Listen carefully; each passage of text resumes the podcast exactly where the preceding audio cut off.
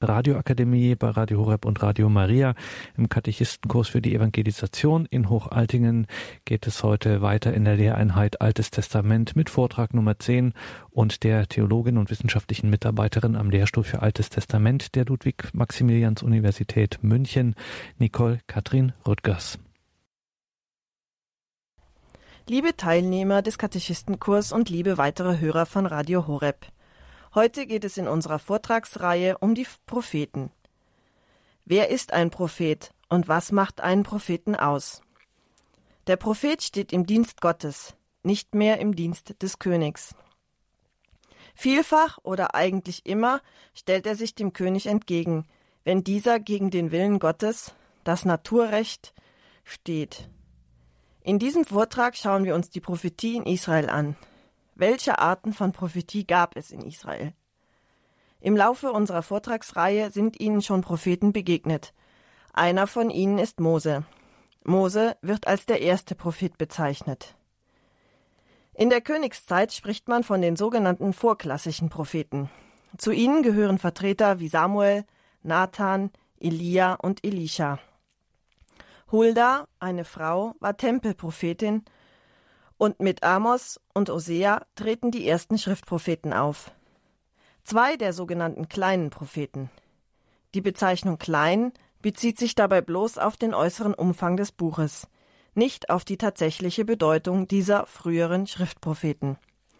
Bekannt sind ihnen sicherlich auch die großen Propheten Jesaja, Jeremia, Ezechiel und Daniel. Sie werden auch die klassischen Propheten genannt.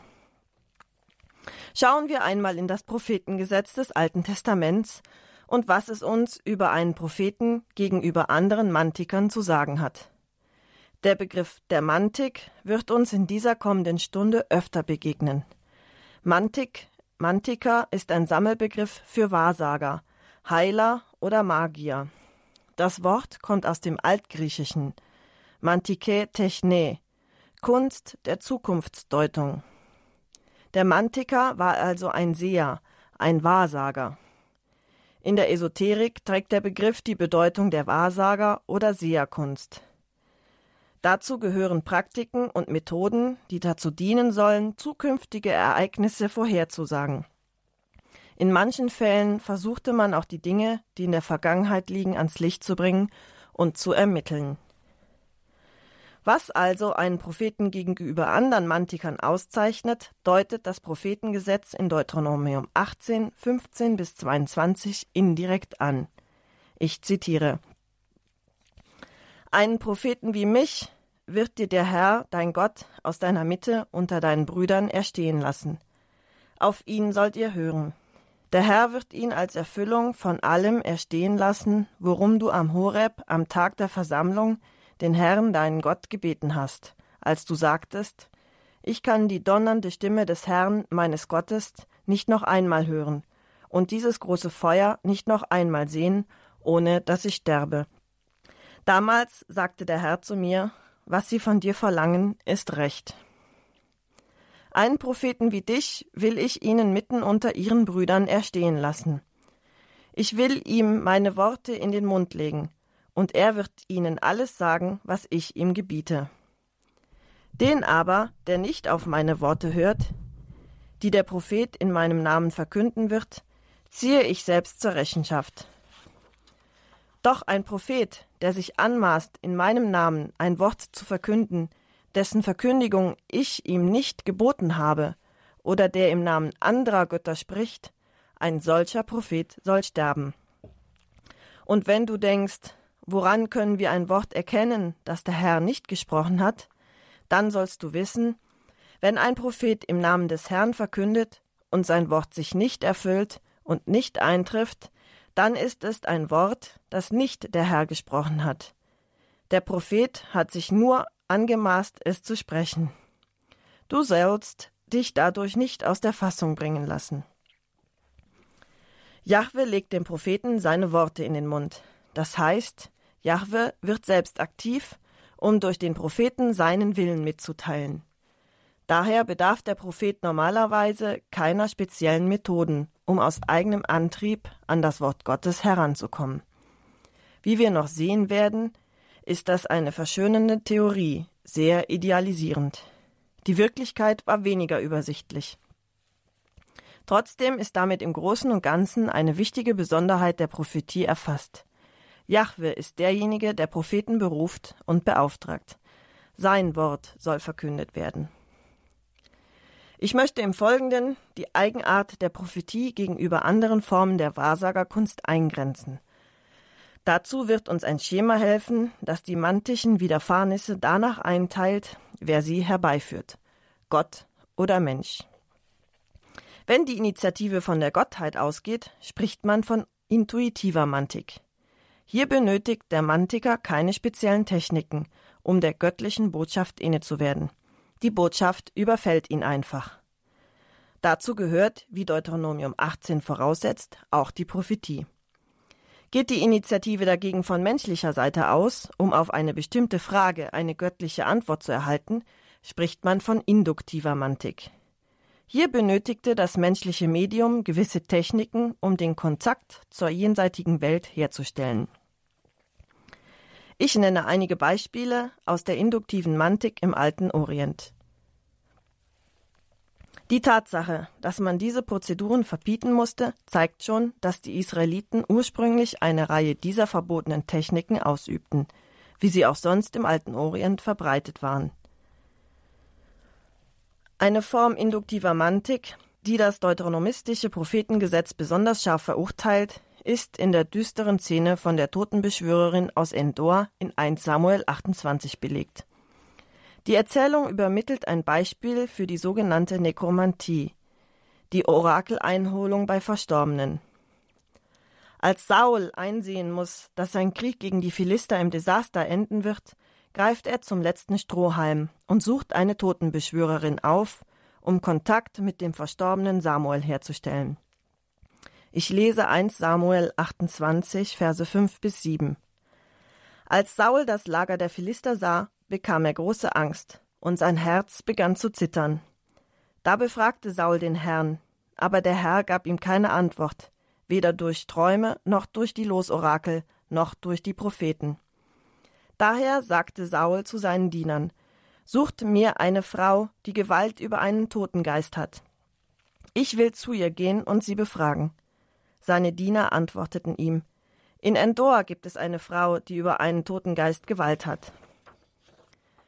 Die Totenbeschwörung hat aber nichts in Israel zu suchen. Sie war verboten.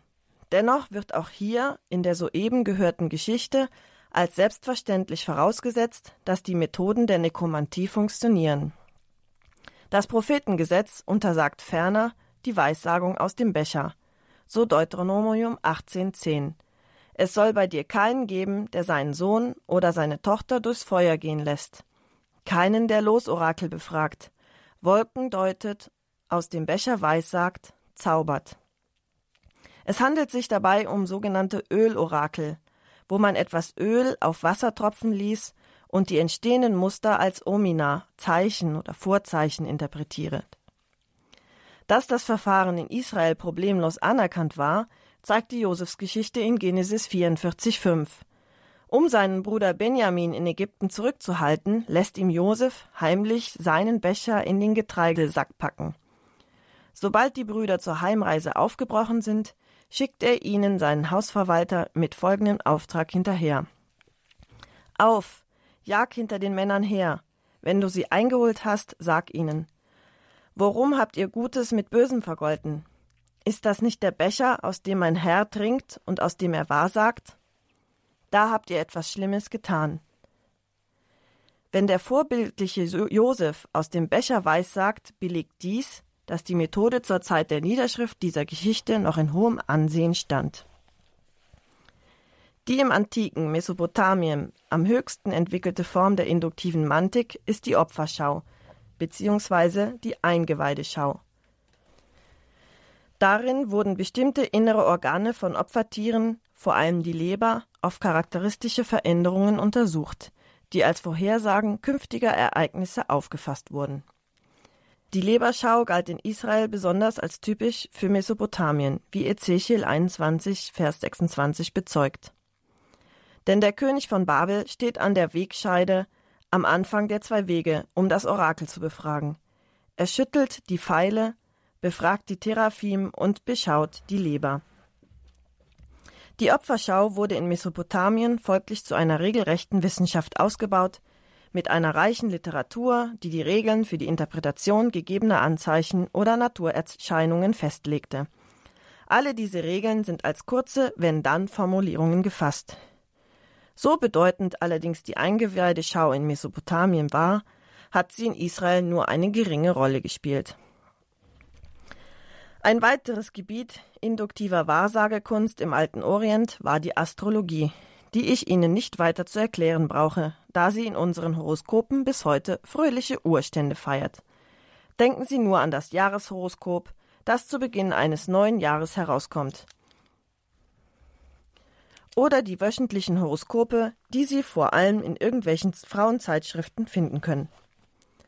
Nun gibt es diese schon viel länger – im Jeremia-Buch wird den Judäern vorgeworfen, dass sie sich diese Praxis zu eigen gemacht haben. Ich zitiere Jeremia 8, 1 bis 3. In jener Zeit, Spruch des Herrn, wird man die Gebeine der Könige von Juda, die Gebeine seiner Beamten, die Gebeine der Priester, die Gebeine der Propheten und die Gebeine der Einwohner Jerusalems aus ihren Gräbern holen. Man wird sie hinstreuen vor die Sonne, den Mond und das gesamte Himmelsmeer denen ihre Liebe galt, denen sie dienten und nachliefen, die sie befragten und vor denen sie sich niederwarfen. Sie werden weder gesammelt noch bestattet werden. Dünger auf dem Acker werden sie sein. Besser als das Leben wäre der Tod, auch für den Rest, für alle, die übrig bleiben von diesem bösen Geschlecht, an allen Orten, überall, wohin immer ich sie verstoße. Spruch des Herrn der Heerscharen. Neben diesen Praktiken gab es eine Spielart der induktiven Mantik, die bis in die Spätzeit des Alten Testaments ihre Gültigkeit unangefochten bewahrt hat. Dies sind verschiedene Formen des Losorakels. Zu diesem Typ gehört wohl das Schütteln der Pfeile, das dem König von Babylon in Ezechiel 21, Vers 26 zugeschrieben wird. Man streute Pfeile aus einem Behälter auf den Boden – und das Muster, in dem sie zu liegen kamen, stand für eine bestimmte Vorhersage.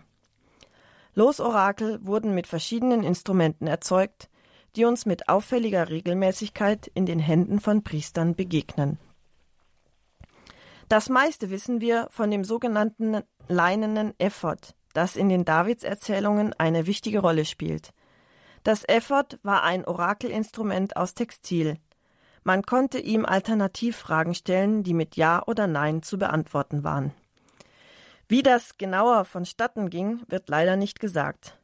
Vielleicht arbeitete das Gerät mit verschiedenen markierten Steinen oder Hölzchen.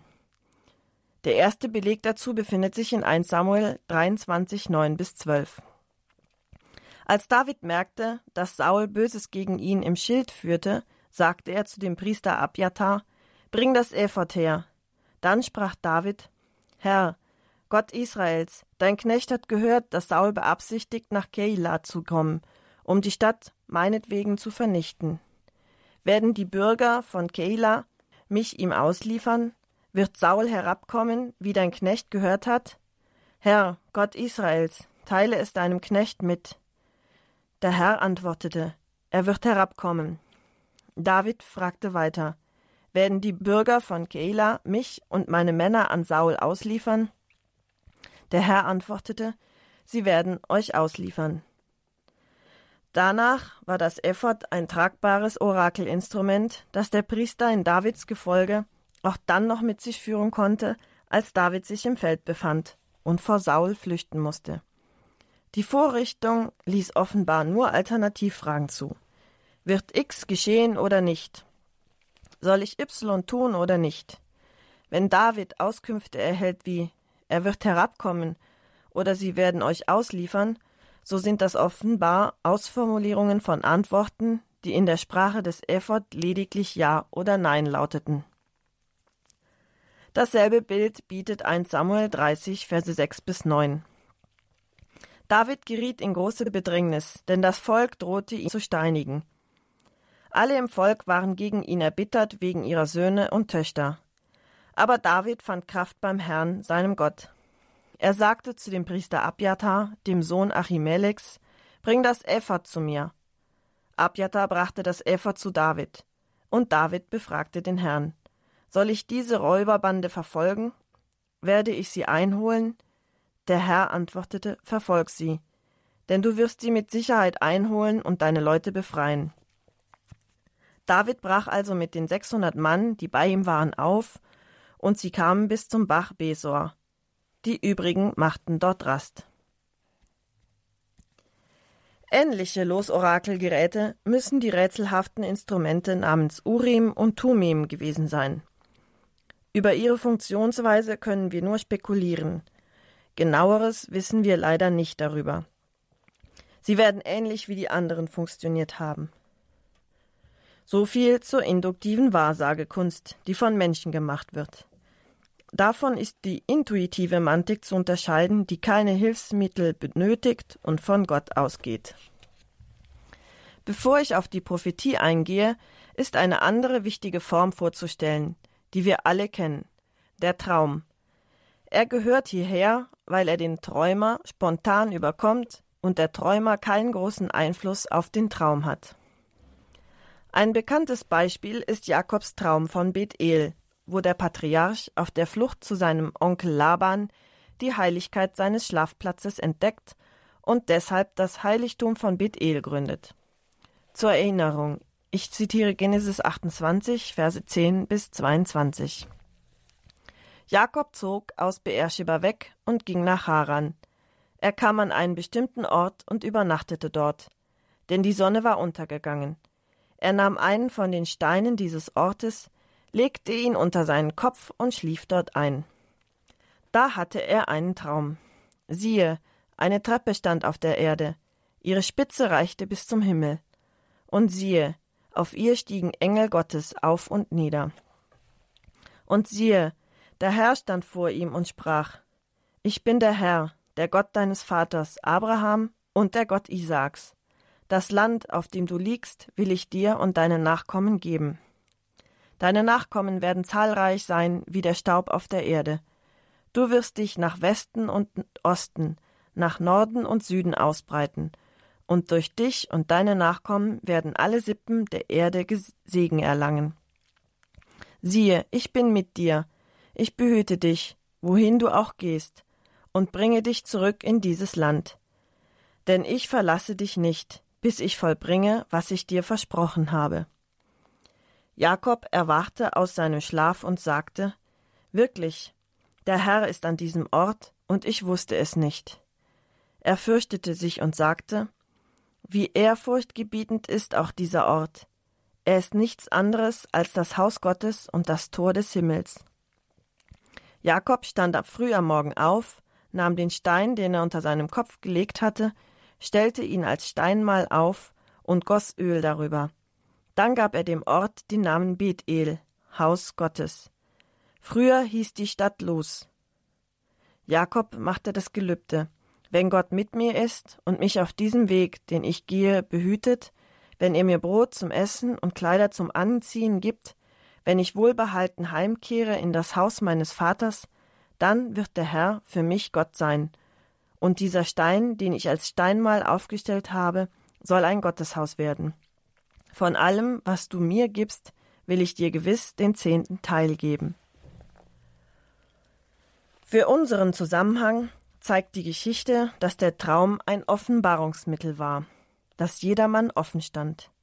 Fantastische Träume brauchten keine fachmännische Deutung, sie konnten jeden überfallen. Das bestätigen weitere Beispiele wie Jahwes Traumoffenbarung an Abraham in Genesis 15, 12 bis 21 und Salomos Traum von Gibeon in 1 Könige 3, wo ihm Jahwe seine Bitte um Weisheit erfüllt. Dass die Israeliten von solchen Erfahrungen in ihrer Umwelt wussten, belegen die Träume des Mundschenks, des Hofbäckers und des Pharao in der Josefsgeschichte Genesis 40 und 41. Diese Texte darf ich Ihrer eigenen Lektüre überlassen. Die Beispiele von Traumoffenbarungen, die ich bis jetzt angelesen habe, sind sogenannte Realvisionen. In Realvisionen schauen die Träumer offen unmittelbar eine aktuelle, wenngleich verborgene Wirklichkeit. So erscheint etwa Gott dem Salomo, Abraham oder Bilian und erteilt ihnen klare Aufträge oder Verheißungen.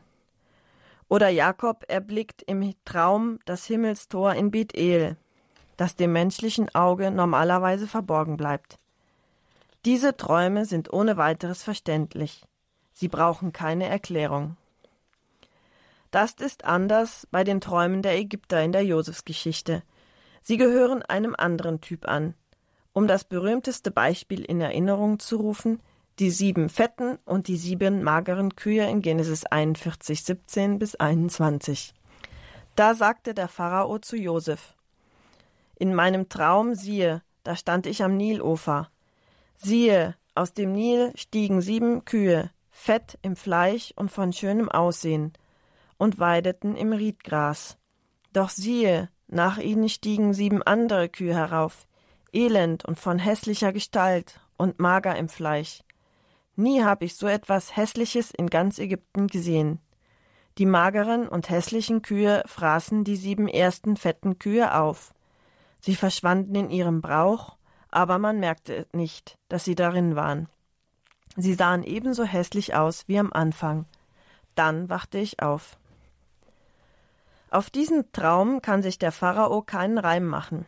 Deshalb sind die Dienste professioneller Traumdeuter gefragt, um die Vision zu interpretieren. Hier haben wir sogenannte Symbolvisionen vor uns, die nicht die Sache selbst, sondern eine symbolische Wirklichkeit vermitteln, weshalb sie erst durch Auslegung ihren Sinn preisgeben. Symbolvisionen bilden daher eine Variante der intuitiven Mantik, die nicht ohne einen Fachmann auskommt. Die Träume, die Symbolvisionen müssen gedeutet werden, und das geht ohne fremde Hilfe nicht. Kommen wir nun auf die Form der intuitiven Wahrsagekunst zu sprechen, um die es uns eigentlich geht, die Prophetie. Es gibt alttestamentliche Texte zum Prophetenbild, die nachdrücklich unterstreichen, dass dem Prophetenamt eine Berufung vorausgeht. Dabei geht es um eine Berufung, die jeden jederzeit ganz unverhofft treffen kann und keine Ausbildung oder Fertigkeiten voraussetzt. Das verdeutlicht besonders anschaulich die Geschichte von der Berufung Samuels in 1 Samuel 3. Ich zitiere Der junge Samuel versah den Dienst des Herrn unter der Aufsicht Elis. In jenen Tagen waren Worte des Herrn selten. Visionen waren nicht häufig. Eines Tages geschah es. Eli schlief auf seinem Platz. Seine Augen waren schwach geworden und er konnte nicht mehr sehen. Die Lampe Gottes war noch nicht erloschen, und Samuel schlief im Tempel des Herrn, wo die Lade Gottes stand. Da rief der Herr den Samuel, und Samuel antwortete Hier bin ich. Dann lief er zu Eli und sagte, Hier bin ich, du hast mich gerufen. Eli erwiderte, Ich habe dich nicht gerufen. Geh wieder schlafen. Da ging er und legte sich wieder schlafen. Der Herr rief noch einmal, Samuel, Samuel, stand auf und ging zu Eli und sagte, Hier bin ich, du hast mich gerufen. Eli erwiderte, Ich habe dich nicht gerufen, mein Sohn, geh wieder schlafen. Samuel kannte den Herrn noch nicht, und das Wort des Herrn war ihm noch nicht offenbart worden. Da rief der Herr den Samuel wieder, zum dritten Mal. Er stand auf und ging zu Eli und sagte, Hier bin ich, du hast mich gerufen. Da merkte Eli, dass der Herr den Knaben gerufen hatte. Eli sagte zu Samuel, Geh, leg dich schlafen. Wenn er dich ruft, dann antworte, Rede, Herr, denn dein Diener hört. Samuel ging und legte sich an seinen Platz nieder. Da kam der Herr, trat heran und rief wie die vorigen Male, Samuel, Samuel. Und Samuel antwortete, Rede, denn dein Diener hört.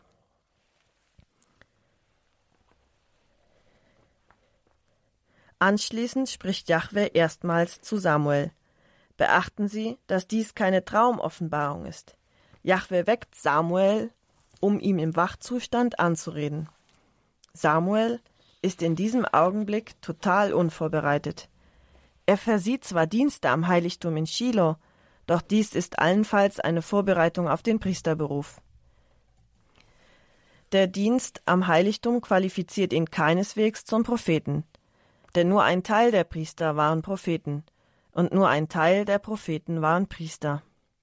Männer, die beide Funktionen verbanden, gab es zwar, wie etwa Ezechiel, aber sie waren nicht die Regel. Unsere Geschichte legt im Gegenteil allen Nachdruck darauf, dass die Berufung den jungen Samuel völlig überraschend traf. Deshalb wird so stark betont, dass Samuel selbst den Vorgang überhaupt nicht durchschaut und von Eli erklärt bekommen muss, was sich da eigentlich abspielt. Außerdem ist Samuel jung, das heißt, er hat weder Erfahrung noch Autorität vorzuweisen. Darin können wir die Erzählung Samuels mit der Berufung Jeremias in Jeremia 1, 4 bis 10 vergleichen. Ich zitiere: Das Wort des Herrn erging an mich. Noch ehe ich dich im Mutterleib formte, habe ich dich ausersehen. Noch ehe du aus dem Mutterschoß hervorkamst, habe ich dich geheiligt. Zum Propheten für die Völker habe ich dich gemacht. Da sagte ich: Ach, Herr und Gott, ich kann doch nicht reden, ich bin ja noch so jung. Aber der Herr erwiderte mir, Sag nicht, ich bin noch so jung. Wohin ich dich auch sende, dahin sollst du gehen. Und was ich dir auftrage, das sollst du verkünden. Fürchte dich nicht vor ihnen, denn ich bin mit dir, um dich zu retten. Spruch des Herrn. Dann streckte der Herr seine Hand aus, berührte meinen Mund und sagte zu mir, Hiermit lege ich meine Worte in deinen Mund. Sieh her, am heutigen Tag setze ich dich über Völker und Reiche, Du sollst ausreißen und niederreißen, vernichten und zerstören, aufbauen und einpflanzen. Mit anderen Mitteln wird hier ganz Ähnliches ausgesagt wie bei Samuel. Das Prophetenamt wählt man sich nicht selber, sondern man wird von Jahwe dazu berufen. Jahwe greift dazu mit Vorliebe besonders unwahrscheinliche Kandidaten heraus, die sich gerade nicht durch eindrucksvolle Fähigkeiten auszeichnen. Das ist der Grund, warum sich Jeremia als untauglich hinstellt, indem er sein mangelndes Redetalent und jugendliches Alter unterstreicht. Das bezeugt weder Bescheidenheit, noch stellt es einen Versuch dar, sich zu drücken, sondern es soll den Hörern einschärfen, es ist allein Gott selbst, der durch die Propheten wirkt. Propheten tun nichts Eigenes, wofür sie besondere Fähigkeiten bräuchten, sondern sie sind ausschließlich Sprachrohre Gottes. Die Aufgabe der Propheten besteht einfach darin, jeweils die Gottesworte zu verkünden, die Jahwe von Fall zu Fall immer neu und unvorhersehbar mitteilt. Das folgt keinen Regeln und ist daher nicht erlernbar. Wenn Propheten ihrem Auftrag nachkommen, handeln sie regelrecht unter Zwang. Sie können gar nicht anders, als die offenbarte Botschaft auszurichten, gleichgültig, wie sie selber dazu stehen. Das meint das berühmte Amos-Wort in Amos 3, 8. Der Löwe brüllt. Wer fürchtet sich nicht? Gott, der Herr, hat geredet. Wer wird da nicht zum Propheten? Ebenso wie Löwengebrüll Panik hervorruft, muss das Sprechen Gottes zur Prophetie führen, ganz unabhängig davon, was die Propheten selber von der Botschaft halten oder was das Publikum davon hält. Dem prophetischen Auftrag kann man sich nicht entziehen. Das Alte Testament überliefert einige Beispiele, wie Propheten derart an ihrem Amt verzweifeln, dass sie alles hinschmeißen wollen. Eine Erfahrung, die uns geradezu modern anmutet. Gleichwohl können sie dem Zwang zur Verkündigung nicht entrinnen. Ein wahrscheinlich authentisches Prophetenwort, das diese Erfahrung widerspiegelt, finden wir in Jeremia 20, 7 bis 9. Du hast mich betört, o Herr, und ich ließ mich betören. Du hast mich gepackt und überwältigt. Zum Gespött bin ich geworden den ganzen Tag. Ein jeder verhöhnt mich. Ja, so oft ich rede, muss ich schreien, Gewalt und Unterdrückung, muss ich rufen.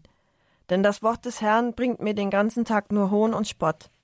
Sagte ich aber, ich will nicht mehr an ihn denken und nicht mehr in seinem Namen sprechen, so brannte in meinem Herzen ein Feuer, eingeschlossen in meinen Gebeinen.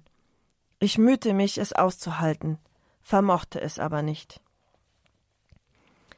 Für Jeremia ist seine Berufung nichts weniger als ein göttlicher Gewaltakt.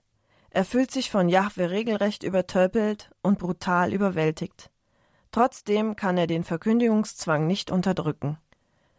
Bei Jeremia klingt das so: Das Gotteswort droht ihn, innerlich zu verbrennen. Deshalb hat er gar keine andere Wahl, als es nach draußen zu lassen und zu verkündigen. Eine Geschichte, wo auch der Verkündigungszwang eine Rolle spielt, kennen Sie alle. Sie befindet sich im Buch Jona. Dort brennt ein Prophet vor einem unbeliebten Auftrag einfach durch. Allerdings hatte Jona die Rechnung ohne Jahwe gemacht, denn der hat seine eigenen Methoden, um den Ausreißer an seinen Bestimmungsort zu führen. Ich fasse kurz zusammen. Welche Besonderheiten der Prophetie zeichnen sich einstweilen ab? Weil die Prophetie überwiegend auf die Seite der intuitiven Mantik gehört, ergeben sich zwei wichtige Differenzen gegenüber der induktiven Wahrsagekunst. Die erste betrifft die Kontrolle über das Zustandekommen eines Orakels. Bei der induktiven Mantik müssen sich die Menschen nur dann mit dem Gotteswillen auseinandersetzen, wenn sie selbst danach gefragt haben. Wenn sie ihn nicht hören wollen, ist es leicht, ihm aus dem Weg zu gehen.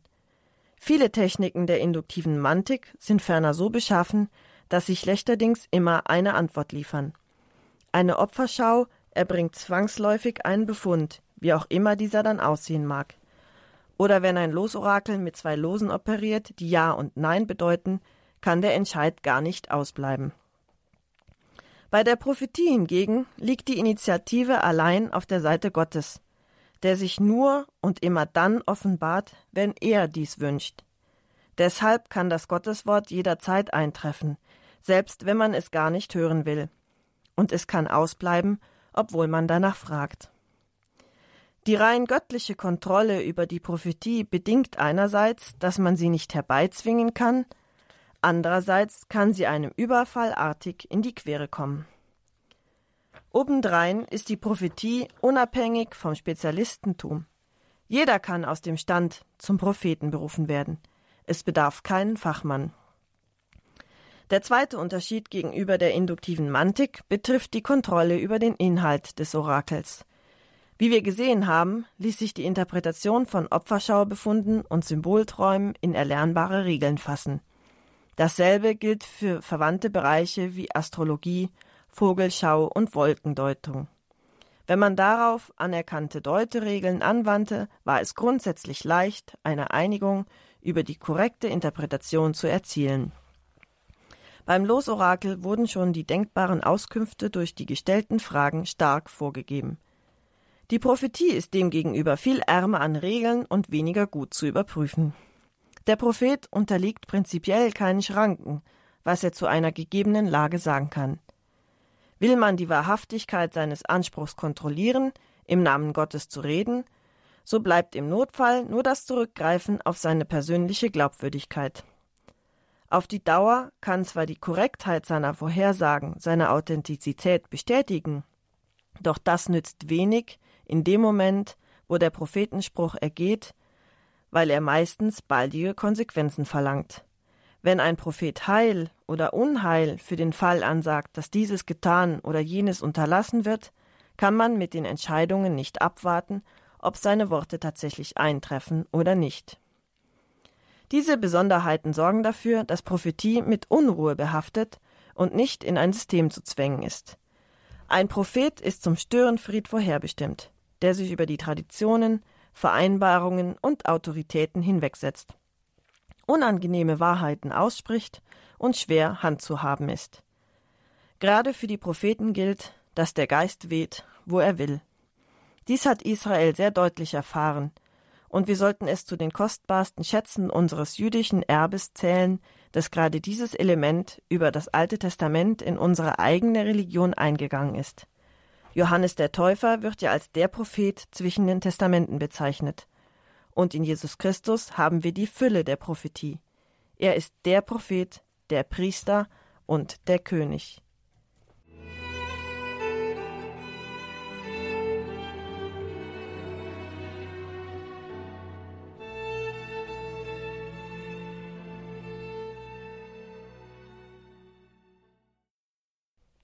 Noch einmal kurz zur Wiederholung. Intuitive Mantik geht von Gott aus, ist dort gegeben. Der Mensch kann sie nicht machen, sondern der Mensch wird damit konfrontiert. Und es kann jeden, jede treffen. Es gibt kein Entrinnen. Induktive Mantik dagegen war bzw. ist menschengemacht. Sie ist erlernbar und war ist kontrollierbar. Aber noch einmal zurück zu unserer Prophetie. Prophetie ist in der Regel intuitive Mantik. Sie steht jedermann jederzeit offen. Sie bedarf keiner Schulung und lässt sich nicht in Regeln zwängen. Zu ergänzen bleibt noch ein zentraler Aspekt. Prophetie ist Verkündigung von Gottes Worten. Sie vermittelt direkte Rede, und das Ich dieser Rede ist normalerweise nicht das Ich des Propheten, sondern das Ich eines Gottes. Der Prophet ist das Sprachrohr oder genauer der Bote eines Gottes. Die Prophetenvorstellung aus dem Alten Testament ist dem altorientalischen Botenwesen entlehnt. Das belegt im Alten Testament vor allem die sogenannte prophetische Botenformel. So spricht der Herr oder so spricht Jahwe, mit der Propheten häufig ihre Sprüche einleiten. Diese prophetische Botenformel ist nämlich nur ein Spezialfall der allgemeinen Botenformel, mit der im altorientalischen Postwesen Abgesandte zu erkennen gaben, dass die folgende Rede nicht ihre eigene ist, sondern die des Absenders. Vergleichen Sie als Beispiel Genesis 32, 4 bis 6. Ich zitiere. Jakob sandte Boten vor sich her zu seinem Bruder Esau in das Land Seir, in das Gebiet von Edom. Er trug ihnen auf, ihr sollt Esau, meinem Herrn, sagen. So sagt dein Knecht Jakob, bei Laban habe ich mich aufgehalten und bin bis jetzt geblieben. Ich habe Stiere, Esel, Schafe und Ziegen sowie Knechte und Mägde bekommen. Ich schicke nun meinem Herrn eine Nachricht, um dein Wohlwollen zu finden. Der Passus bietet den klassischen Fall einer altorientalischen Botensendung. Ein Sender, Jakob, schickt Boten zu einem Empfänger, seinem Bruder Esau. Dazu erteilt er ihnen einen Redeauftrag, den er mit der Botenformel einleitet. So spricht dein Knecht Jakob. Was dann folgt, ist nicht eigene Rede der Boten, sondern Rede Jakobs, wie man daran sieht, dass das Ich der Rede das Ich Jakobs ist. Ich zitiere nochmal Verse 5 und 6. Ihr sollt Esau, meinem Herrn, sagen, so sagt dein Knecht Jakob. Bei Laban habe ich mich aufgehalten und bin bis jetzt geblieben. Ich habe Stiere, Esel, Schafe und Ziegen sowie Knechte und Mägde bekommen. Ich schicke nun meinem Herrn eine Nachricht, um dein Wohlwollen zu finden. Nach genau demselben Muster funktioniert die Prophetie. Vergleichen Sie etwa 2 Samuel 7, 4 bis 5 aus der berühmten Nathan-Verheißung. Aber in jener Nacht erging das Wort des Herrn an Nathan. Geh zu meinem Knecht David und sag zu ihm, so spricht der Herr. Du willst mir ein Haus bauen, damit ich darin wohne? Hier finden wir dieselben Formelemente wie bei der Botensendung Jakobs in Genesis 32.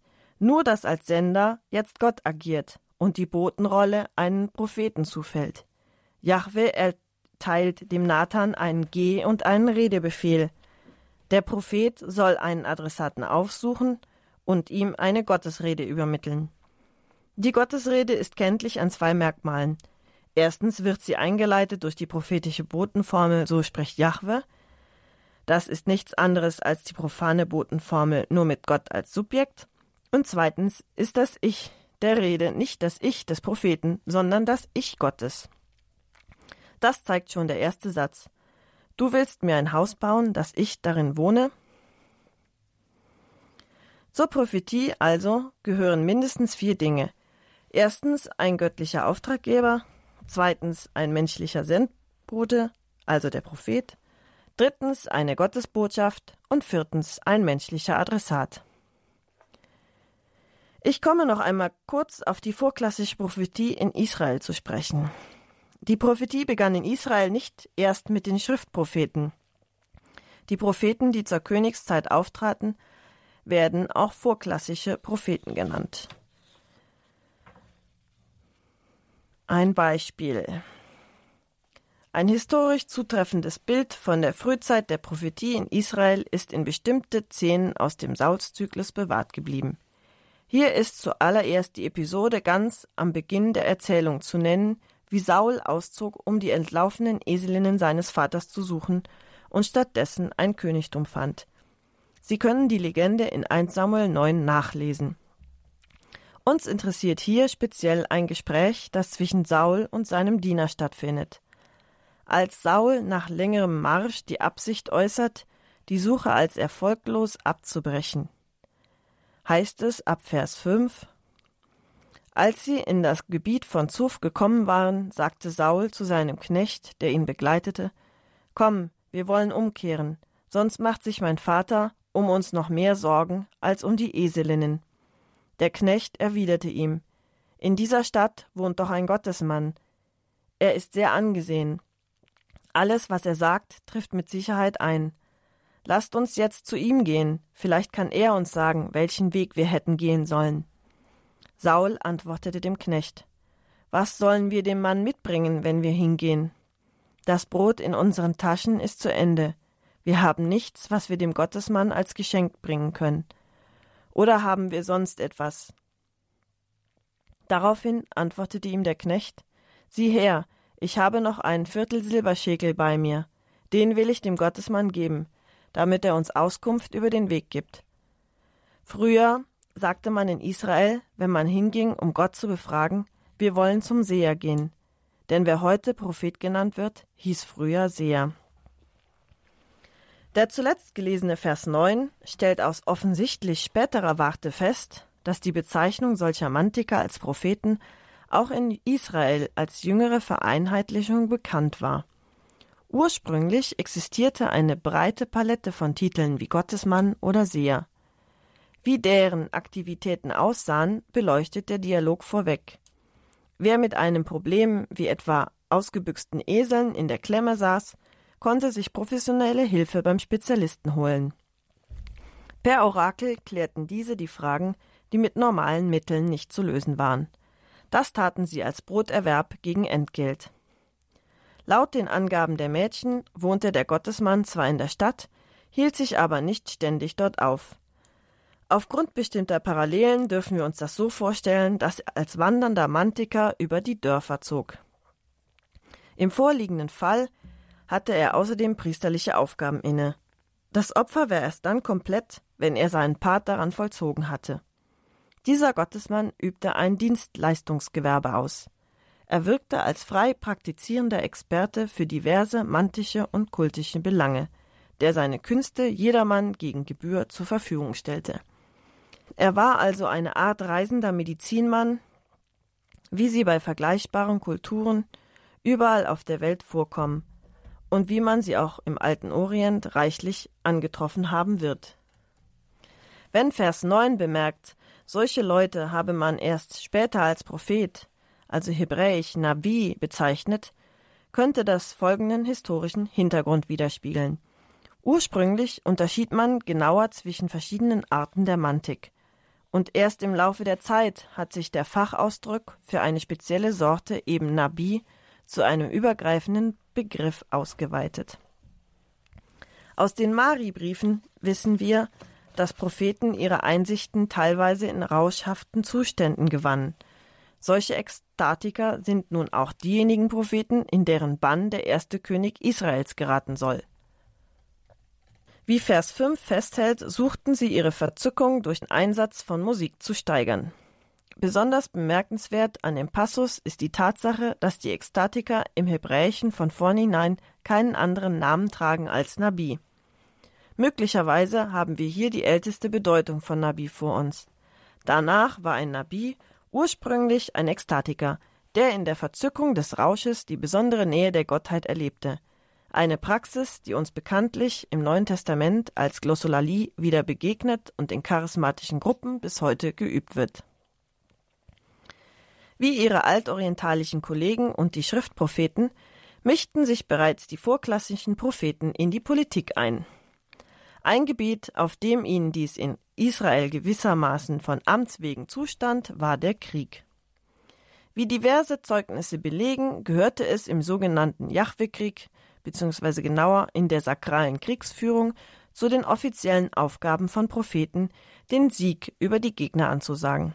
Das tut beispielsweise Elisha in 2 Könige 3, in einem Passus, den ich bisher übergangen habe.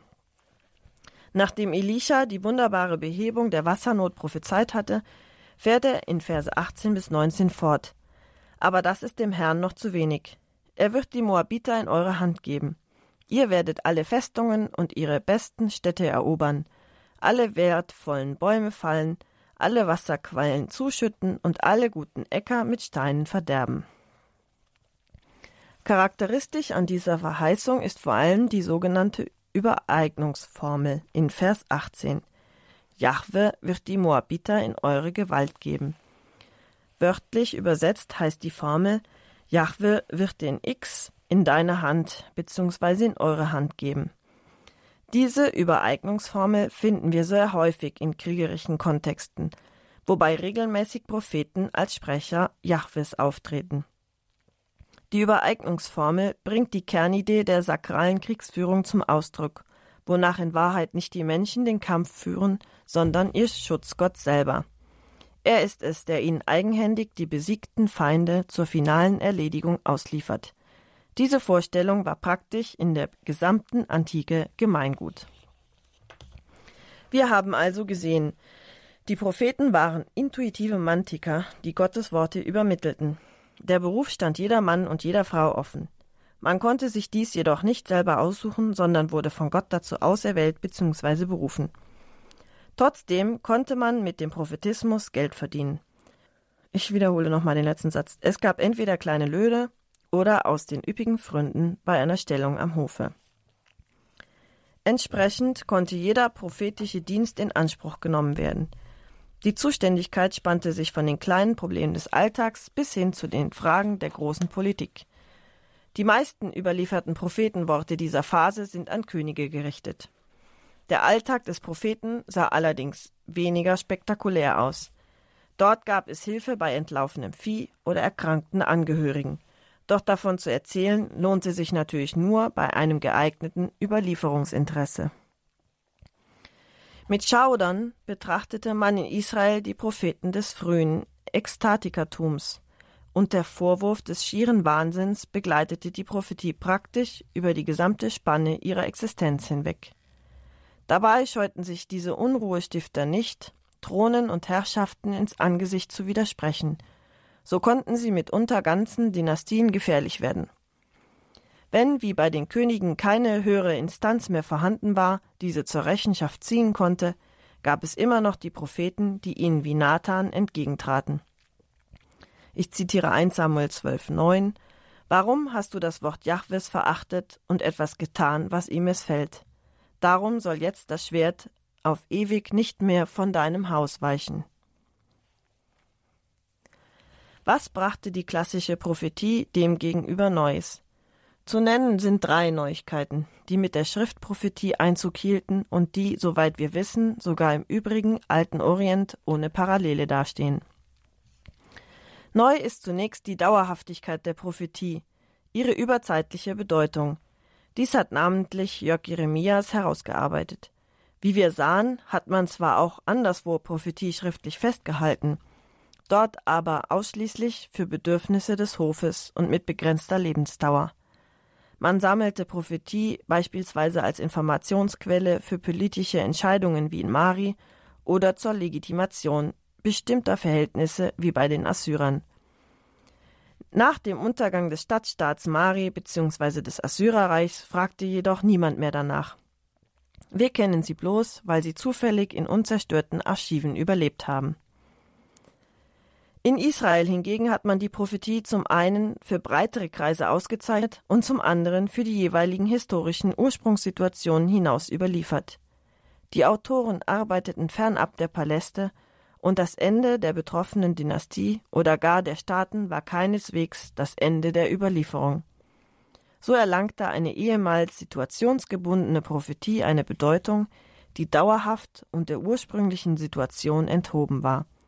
Dafür ist bislang überhaupt keine antike Parallele aufgetaucht. Was speziell Israel angeht, so tritt erstmals mit Hosea und Amos die Überlieferung von Prophetensprüchen ohne Erzählrahmen in unser Blickfeld. Das heißt, die vorklassischen Prophetentraditionen sind im Modus der Prophetenerzählung zu uns gekommen. Dort wird eine Geschichte übermittelt, die im Zentrum auch ein Prophetenwort enthält. So wird der Situationsbezug dieses Wortes betont.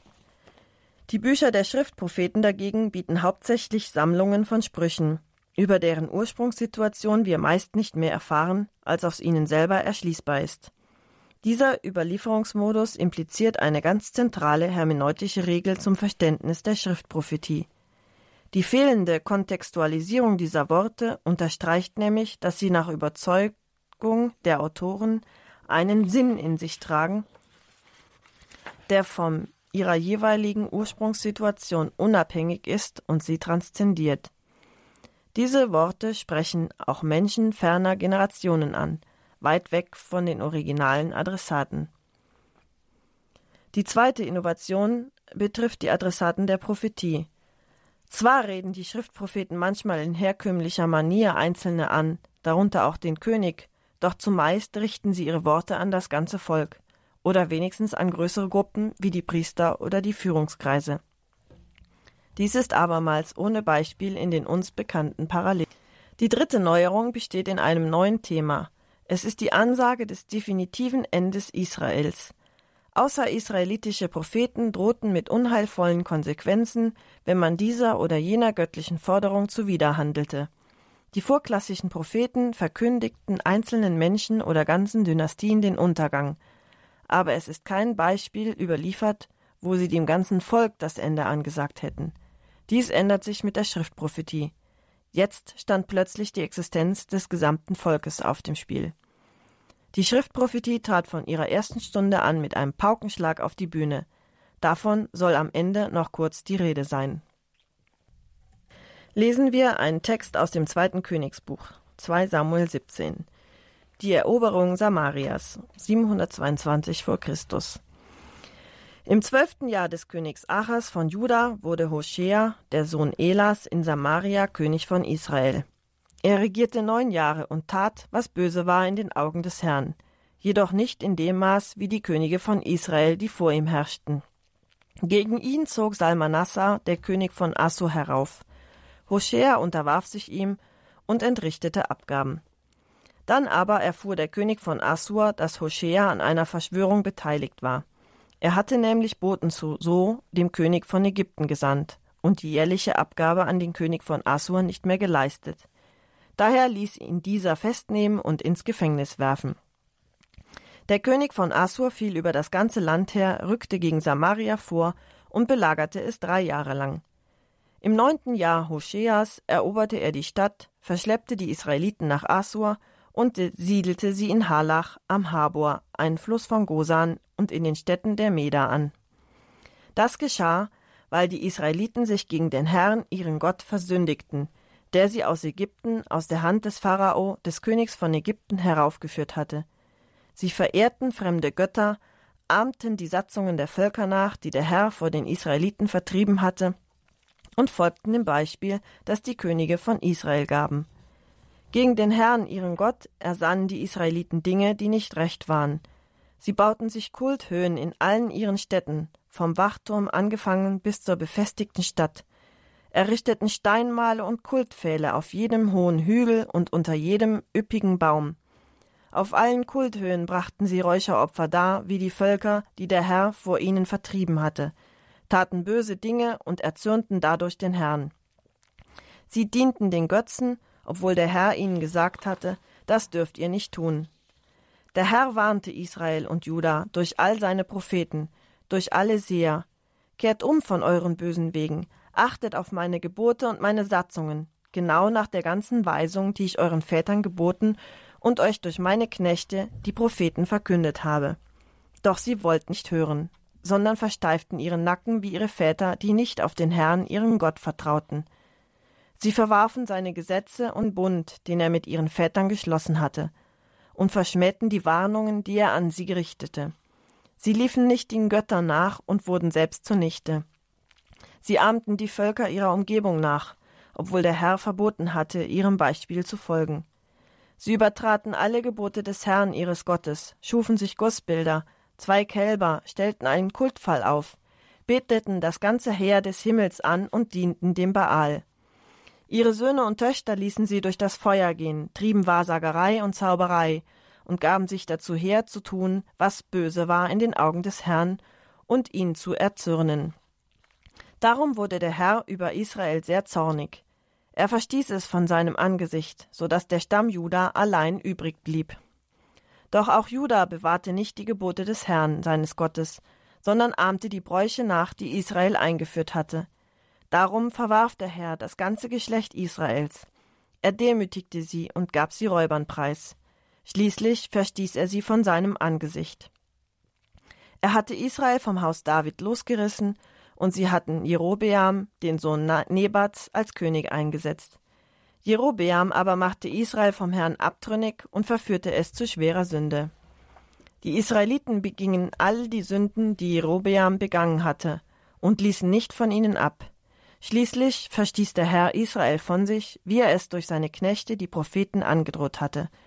So wanderte Israel aus seinem Land weg in die Verbannung nach Assur und blieb dort bis zum heutigen Tag. Was dieser Passus als Ursache der Katastrophe anprangert, hat auch Hosea verdammt. Ebenso wie Jesaja sowie hundert Jahre später Jeremia und Ezechiel in Juda. Die Schaukelpolitik zwischen Assur und Ägypten. Die syro-palästinischen Kleinstaaten versuchten immer wieder der Geißel ihrer übermächtigen Nachbarn zu entrinnen. Die Propheten behielten Recht. Es waren die Machenschaften zwischen den Großmächten, die am Ende auch Juda ins Verderben stürzten. Und wieder einmal zeigt sich das Bild, auf die Stimme des Herrn hat niemand gehört. Die Gebote wurden nicht beachtet und es wurden andere Götter geschaffen. Eine inzwischen schon altbekannte Schilderung.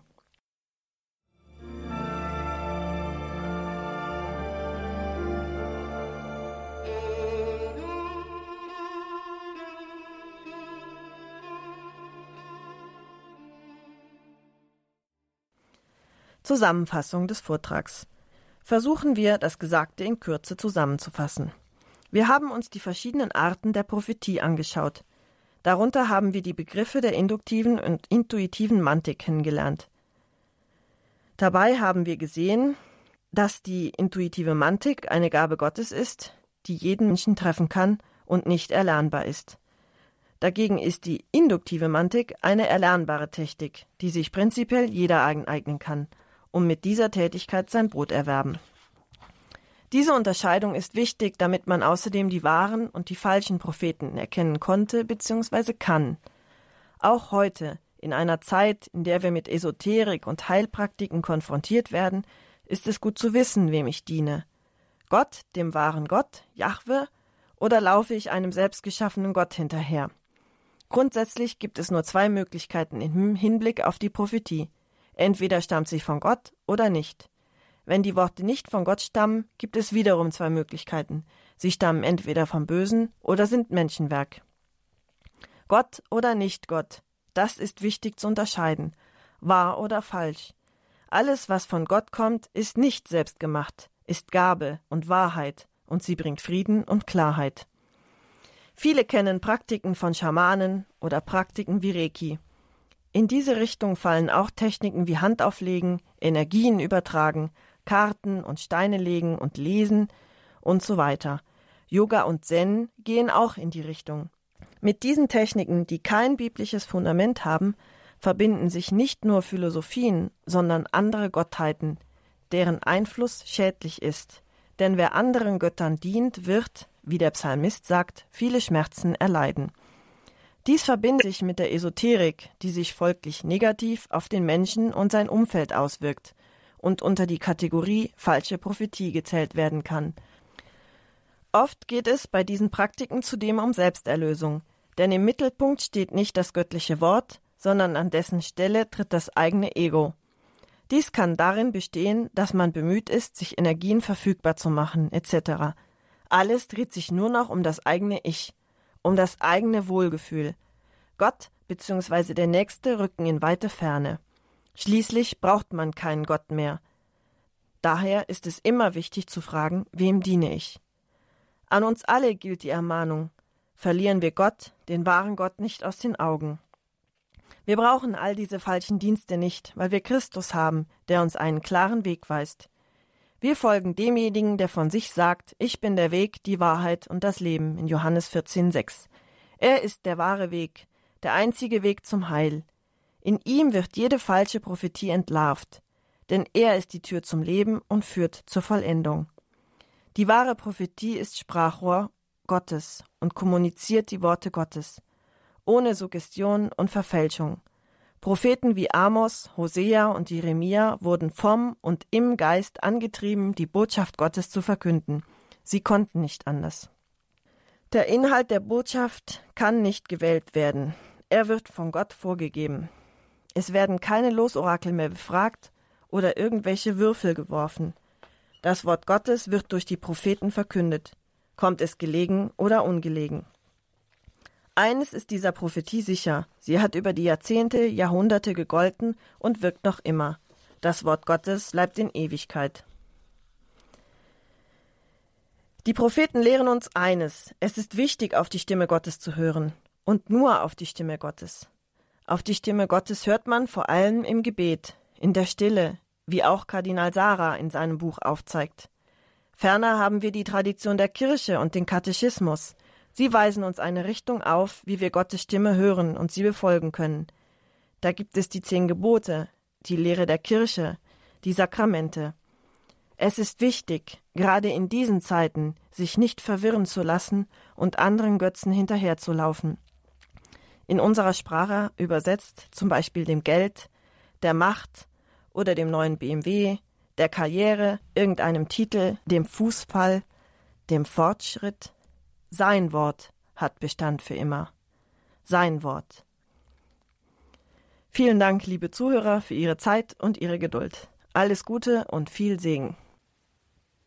Das war Vortrag Nummer 10 in der Lehreinheit Altes Testament. Wir hörten im Rahmen des Katechistenkurses für die Evangelisation in Hochaltingen die promovierte Theologin und wissenschaftliche Mitarbeiterin am Lehrstuhl Altes Testament der Ludwig-Maximilians-Universität München, Nicole Katrin Rüttgers. Diesen Vortrag gibt es auf einer CD beim Radio Horeb CD-Dienst oder Sie schauen morgen in unsere Mediathek auf horeb.org, horeb.org.